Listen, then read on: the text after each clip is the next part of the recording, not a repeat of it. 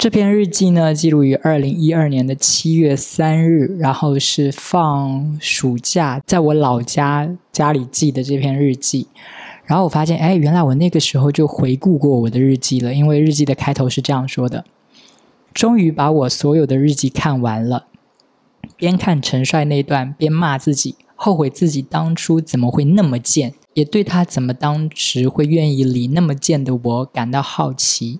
现在算是一切都过去了吧？哎，二零一二年的话，我就是相当于已经上快要大二了，所以离他从我生命里消失，就是他是我高二的时候转学走的，所以差不多我跟他没有见面是高三大一，已经有两年了，所以距离就是跟他已经有两年的时间了，所以我觉得一切都算是过去了吧。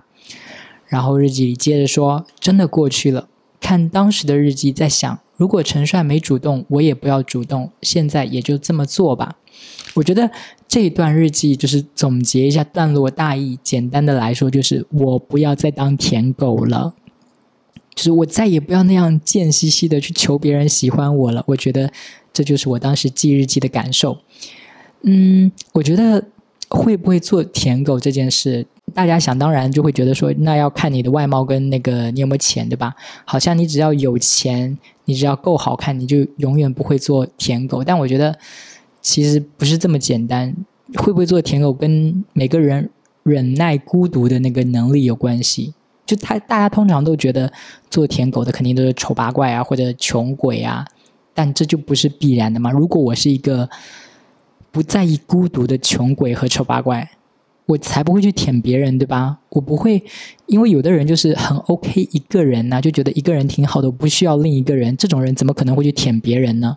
但是有些人就是很受不了自己一个人呢，就是会很想要有人陪呀。那么他一旦受不了孤独的话，他就会去舔别人了，不是吗？他就会说啊，求求你爱我，求求你陪陪我，对吧？所以我当时。读完就是觉得说啊，我再也不要做舔狗了。就是用现代的话来说，因为当年可能还没有“舔狗”这个词。我觉得我现在做的挺好的。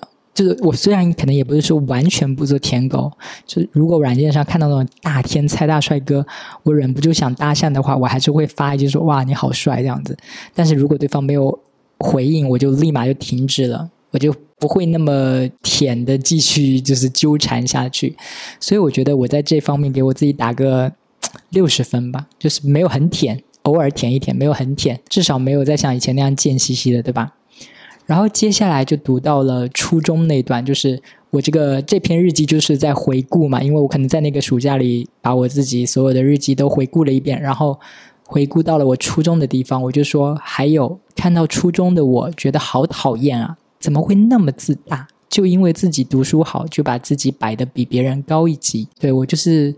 嗯，以前那个读日记就可以感觉在日记里的姿态就是觉得我成绩好，我懂很多，我就是比别人都优秀，对吧？然后高中呃不对，这我已经写日记的时候我已经大学，然后我大学在读，我就觉得嗯那样的自己很讨厌，而且对讨厌 S W J 这件事也很后悔。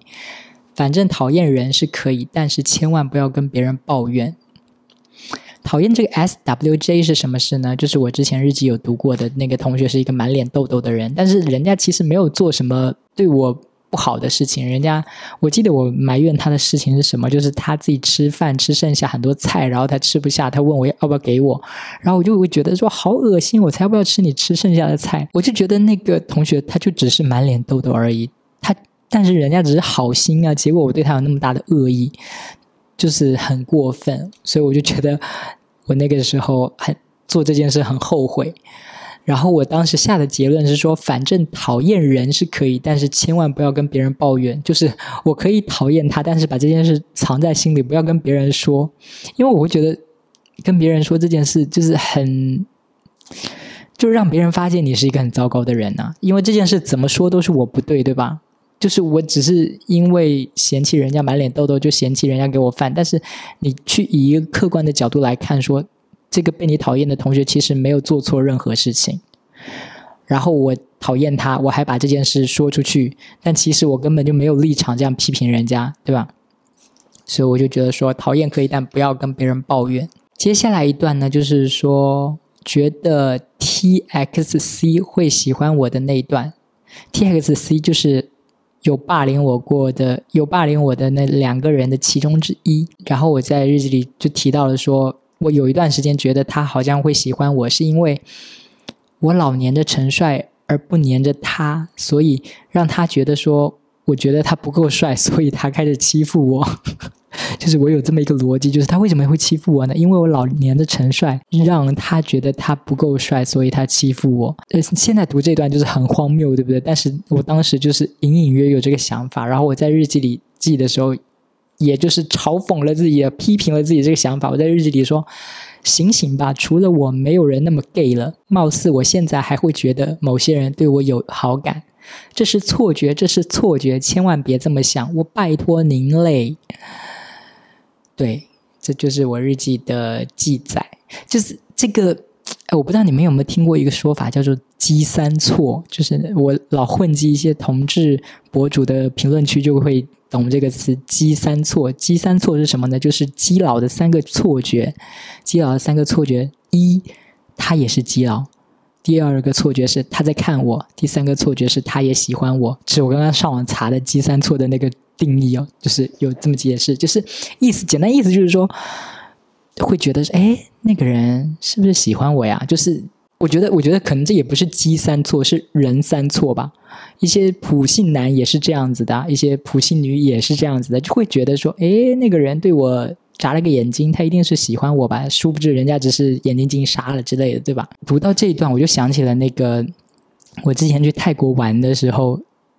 有一件事情，就是我们那次跨年去泰国，然后去了一个叫 Fake 的酒吧。我觉得我可能之前有说过了，但听过的朋友就再听一下。就是，呃，我们去了一个叫 Fake 的酒吧，然后呢，就很多人嘛，很多那个就是一个同志酒吧那样子，很多很多 gay 来。然后我记得有个朋友的朋友呢，就来了一对，我觉得应该是一对，然后那一对就蛮好看的，长得很优秀。其中一个黑衣服的，稍微个子没那么高的男生呢。我觉得是很帅的，因为高个子那个就有点娘。哎，我这样说又是不是又是不是又正常不正确？娘没有什么不好，只是我个人喜欢没那么娘的男生。但是你要做一个娘的人，你是完全 OK 的，不应该受到任何阻拦的。OK 啊，好，我想解释用比较好一点。总之呢，就是呃，一个稍微没那么就一对里面的稍微没那么高的，然后穿黑衣服的那个男生，我觉得蛮帅的。然后我一开始以为他跟那个男高个子的比较娘的那个男生是一对，但哎，我其实现在也不确定，可能人家确实是一对吧。就是一开始我以为他们是一对，因为他们是一起来的，而且人家长得就很般配呀，就都很好看，就很登对，对吧？后来呢，就是酒吧的行程，就是时间就是一点点过去了嘛，大家都怎么样很嗨什么什么的，然后我就在那边。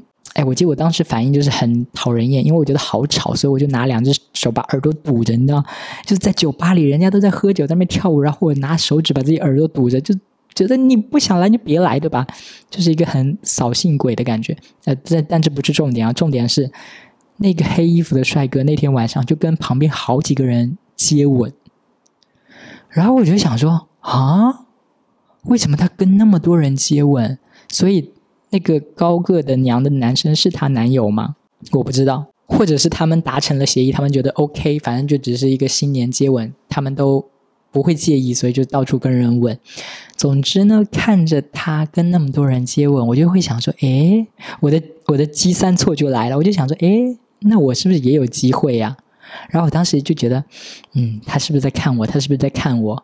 他应该在看我吧？那在场好像也没几个好看的男生，应该我算不错的。他应该是有在看我，对不对？然后我就内心就是有点小那个期待，就是想着他会不会就是想尽各种办法，然后绕到我身边来，然后跟我接吻这样子。结果到了我们散场了，他也没有要跟我接吻，就是，然后我就。我的我的积三错就破灭啦，对吧？我我一直在那边积三错，想说他是不是会喜欢我？他是不是如果他喜欢我，他应该接下来就要过来吻我了，对吧？结果没有发生，那么我的积三错就是 完全就是破碎了嘛。然后我记得我那天回到酒店里，我就在那边照镜子，我还在那边找那个角度，就是要找那个帅哥站在那儿看着我的那个角度，因为我们是在同一张桌子，其实同一个吧台那样。哎，那是吧台吗？就是同一张桌子那样子，一个小小的桌子。他他那个角度，我就在镜子里找他看我会是以什么角度看，然后我就找准那个角度对着镜子，然后就在看镜子里的我，我就在观察，我就想重现一下我在那个帅哥眼里是长什么样子的，然后就想说我重现的那个样子是不是好看的，是不是迷人的，然后一重现就觉得妈的丑死了，难怪人家不跟你接吻，呃。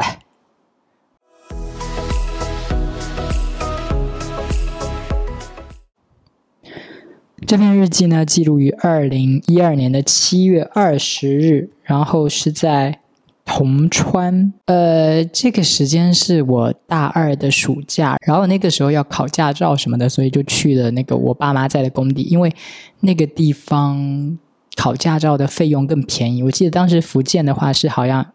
要六千块钱左右，但是在陕西的话就只要三千块钱左右。呃，所以我爸我爸妈就安排我说去那个陕西他们的工地在的那个地方考驾照，就可以便宜嘛，就可以省钱，然后顺便暑假就在那个工地陪他们一起过这样子。然后那个时候是在陕西的工地住的房子都是很简陋的那种，因为是没有那种石头搭起来的房子，因为那个工地在山上。然后好像是打隧道的工地，所以我们周围又没有房子可以住，所以他们都是自己搭的那种，用那种泡沫板、三合板搭的那种很简陋的那个，很像集装箱一样的房子。我们当时就住在这样的房子里，然后我妈当时在那里开小卖铺。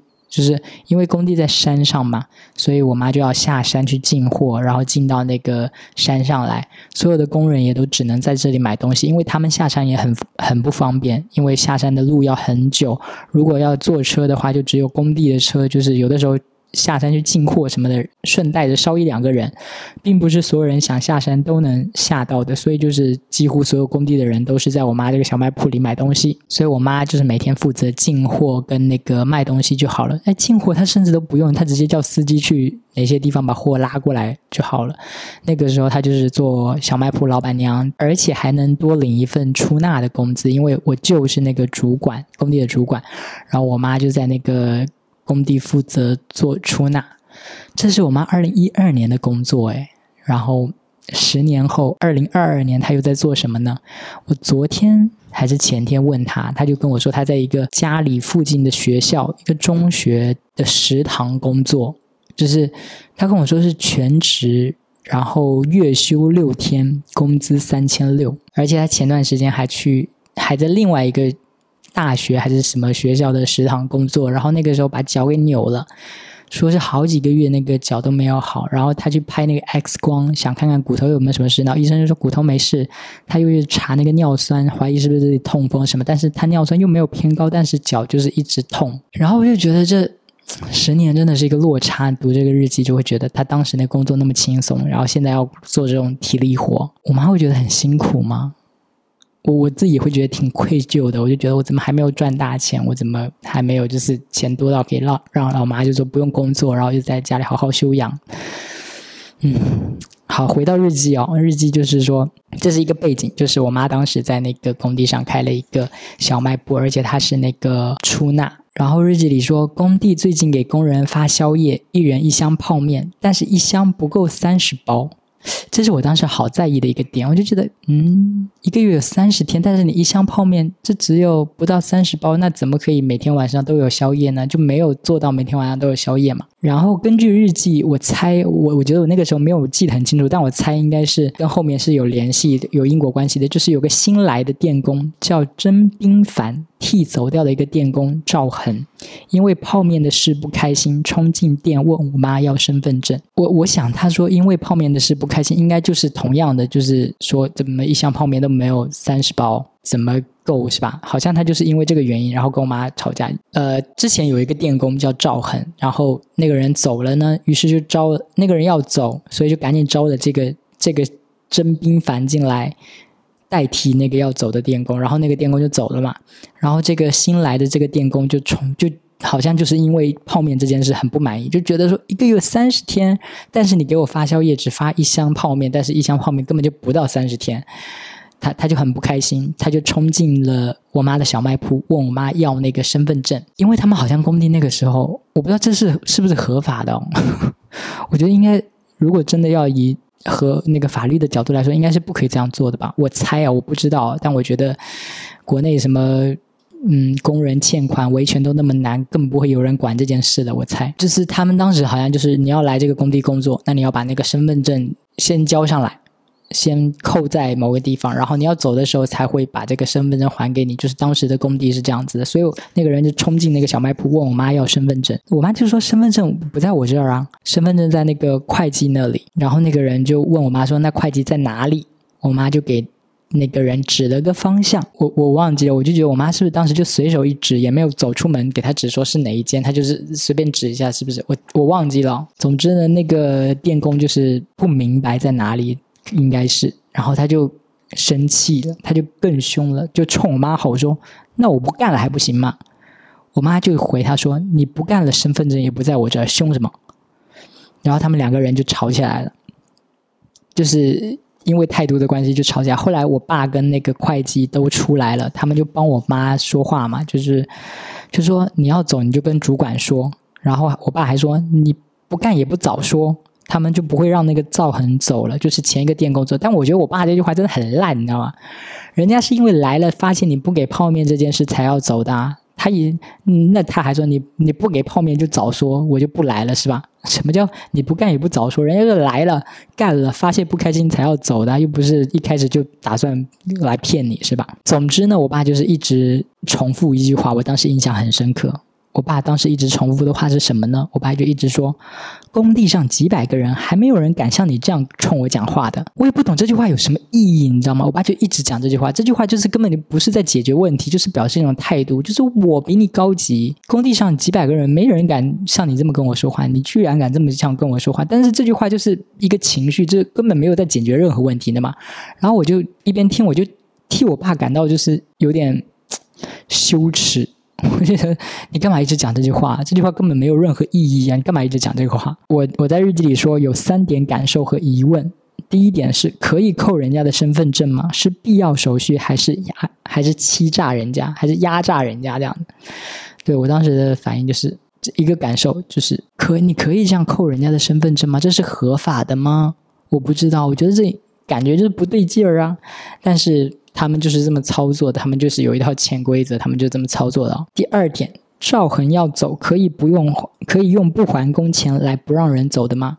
就是可能他们在吵架的时候有提到这个事情，但我没有记下来。但是根据这个感受来猜，好像就是说，当时前一个电工要走的时候，没有立马要放他走。就是为什么不立马放他走呢？因为缺人嘛。但是人家想走，你怎么留住人家呢？就是把人家工资给扣着，你不能走，你。走了没人替，所以我就把你工资扣着，等到下一个人来了，我再把钱给你。然后我就觉得这个手段是合法的吗？我也觉得这好像不太对劲。你可以通过扣别人的工资来留住人家吗？人家不是有走的自由吗？你你你有没有电工不关人家的事啊？我觉得就是以一个合法的劳动法来说，应该是站在我这里，但是现实不是这样子的，对吧？所以我就会。对那个时候年轻的我就有点就觉得啊，啊，现实不应该是这样的。按照那个合格的什么劳动法，你不可以这样限制人家自由嘛，对吧？之类的。然后第三点就是我刚刚说，我爸一直重复一句话，我觉得好丢脸。一直讲一句话，让很容易让人看穿，很容易让人看穿，激动起来，看谁都觉得好简单。对我当时就有一个想法，我就觉得你有些话你说一遍就可以了，你一直讲干什么呢？就是有有一些长辈尤其会喜欢重复一句话，可能他觉得我这句话说的真是太棒了，这句话简直就是金句。然后有的人就会一直重复讲，一直重复讲那句话，就是比如说，比如说什么“人生就是一场旅行”之类的哈，反正啊，人生就是一场旅行，人生真的就是一场旅行。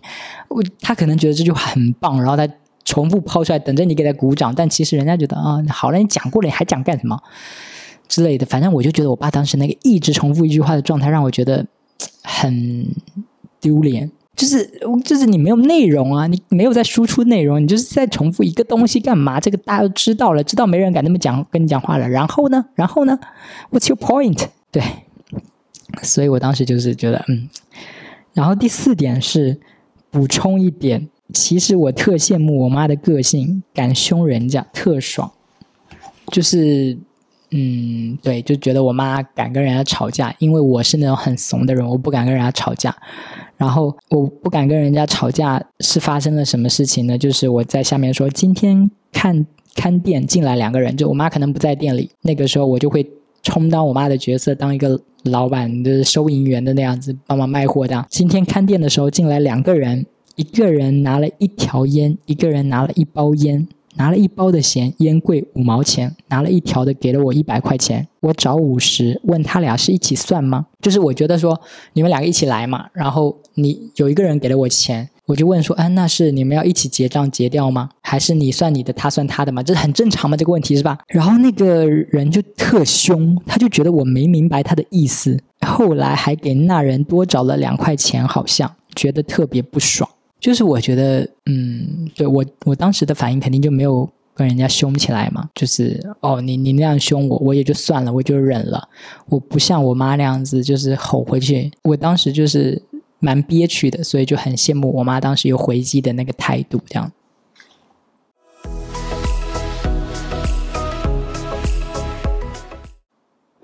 这篇日记呢，记录于二零一二年的七月二十四日。今天无意又去查了一下 T X C 的微博，上次他粉丝四百多就已经让我很不可思议了，这次居然已经一千多了，而且这几天好像他生日，好多人还艾特他。呃，那个人是谁？那个就是之前我说一直在说他有欺负我的那个人，然后我还有在偷偷去看他的微博。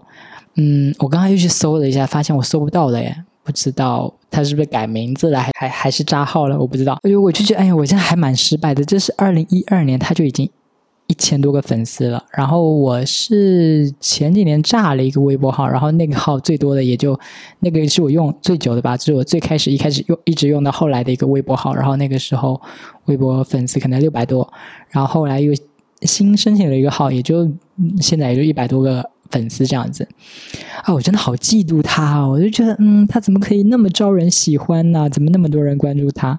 然后我在日记里说，这是为什么？他也不算帅吧？就是如果你是一个大帅哥，很多人关注你，我也就认了，对吧？我长得不帅，那你长得比我帅，你就是活该，你就是活该被人喜欢。但是他又不帅，他凭什么有那么多人喜欢，是吧？总之就是很嫉妒，很嫉妒，就觉得。嗯，羡慕真的很难。日记里就是说，真的很难理解，又让我羡慕、嫉妒、恨了。然后接下来是讲说，呃，我当时在看看店嘛，那个时候我妈可能刚好可以去干点别的事。哎，我也不知道我妈去干嘛呀？那工地上不就嗯，也没什么，她就跑去睡午觉啦。她也没什么别的去处啊。为什么她不在看店，而我在看店呢？还是她下工地了？哎，我真想不起来。反正就是，我就在日记里说。我这人还是太懒了，太没用了。本来想着每天看店都闲着，可以想象创造一些小说的。本来是想着给读者投稿的，但我又觉得我进不了，又很想拍成电影，这些都好难实现。于是就想在我以后的甜品店成功之后，把这些小故事集成一本书出版。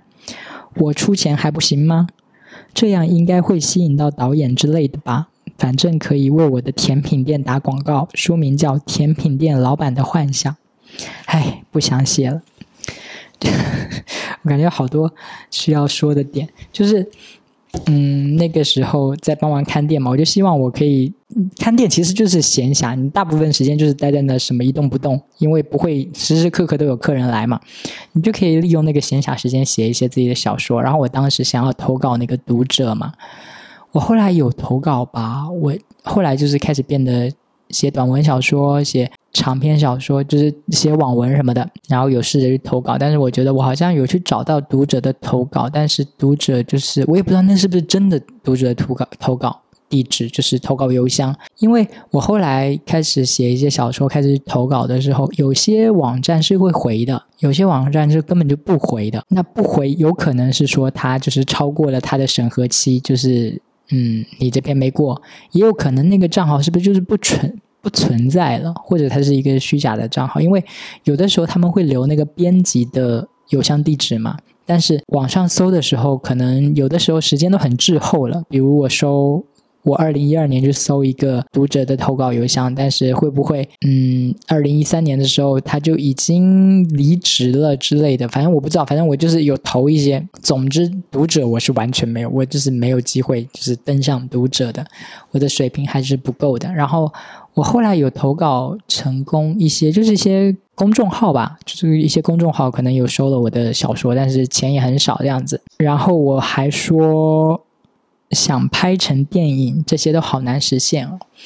就是我觉得每个写故事的人都会期待自己的故事被拍成电影吧。就我之前有说过嘛，我我后来去有一段时间在写长篇的网文嘛，然后那个编辑跟我说，我这一部被某个网大制作公司看中，有可能会被拍成网大，然后就让我赶紧把那个小说给完完结了什么什么的。然后就可以卖出电影改编版权呐，我就很开心。但是最后那件事也没成真，就是就是也没卖出去，也没有拿到那个以为会有的那个版权费这样子。然后那个时候就是觉得很难实现，但现在其实对我来说是蛮好实现的了，因为我后来就开始做那些后期剪辑的工作嘛，所以相当于我很多写故事这件事我可以做到，然后剪辑这件事我可以做到。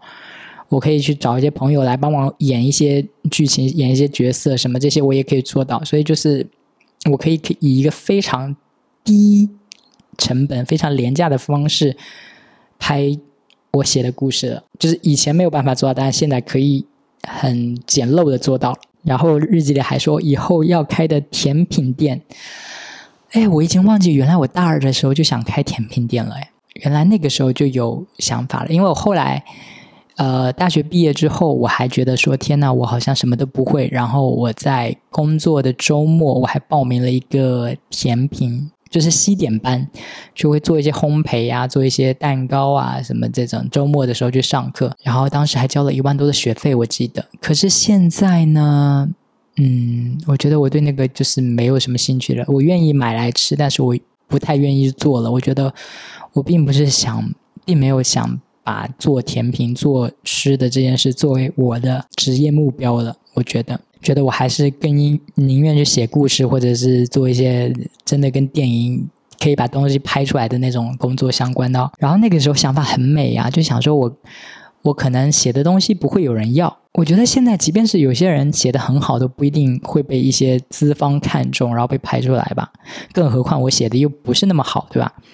所以我就当时的想法就是说，那如果直接做作家这件事没有出路的话，我可以怎么迂回的完成这件事呢？我就打算说，那不如我就开一家甜品店吧，然后把这个甜品店开的很成功，然后把他那个把我写的故事就是集成一个小册子，然后出版，然后把那个书放在我的甜品店里面卖。然后就是当时的想法就觉得很那个啊，就是比如说我可以在那个书里提到我的甜品店，然后甜品店里面又卖这个书，就感觉有互相，这是一个怎么说一个周边一个 IP 的感觉，是不是？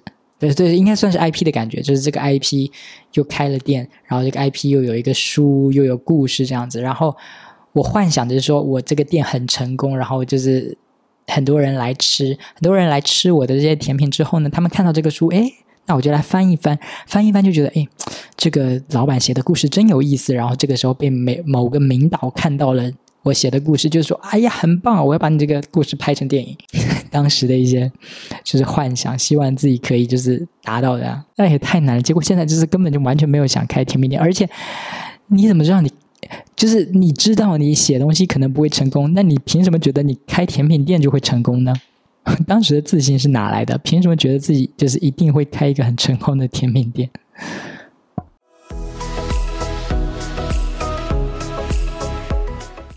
这篇日记呢，记录二零一二年的七月二十五日，是一个很短的一个嗯小事吧。就是工地上有一个湖南的男的，长得不错，有股正气。头几天来的时候有意淫一下他，哇！我真的是一个好色之徒，就是去到哪儿都开始就是打量人家，然后开始给人家分类，然后就觉得哎这个蛮帅的，然后就开始意淫人家。总之呢，就是我当时观察到了一个湖南的男的，就觉得嗯好像长得还不错。今天他抱着一个两三岁的小孩来店里，我就赶紧装作很可爱的去抱那个小孩。还问他这个小，还问他跟这个小孩是什么关系。他说没关系，是老乡。我真的是很有心机耶，有没有？就装可，就平时根本就不喜欢小孩，然后为了讨这个男人的欢心，就是装作很可爱的样子。哇，你这个小孩好可爱，我来抱一下，然后就是把人家小孩抱过来。然后我我不知道我期待他们会是什么关系，觉得他是他弟弟之类的吗？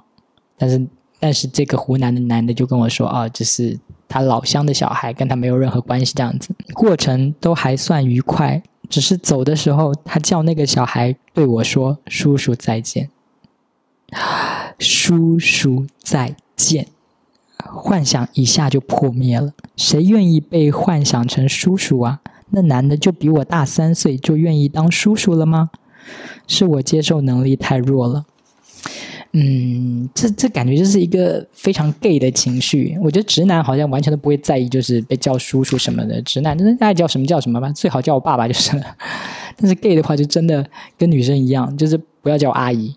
不要叫我叔叔，对吧？你叫我姐姐，叫我哥哥。就是遇到小孩子的时候，我觉得 gay 跟侄女啊，甚至就不不用侄女吧，好像所有女生应该都是，就是不要叫我阿姨，不要叫我叔叔，把我叫老了，叫我哥哥、这个跟姐姐就可以了。然后我当时应该就是还幻想着对那个男生，就是对那个湖南男生，就充满了幻想。结果他一叫我叔叔，他我就觉得哦，好像所有的。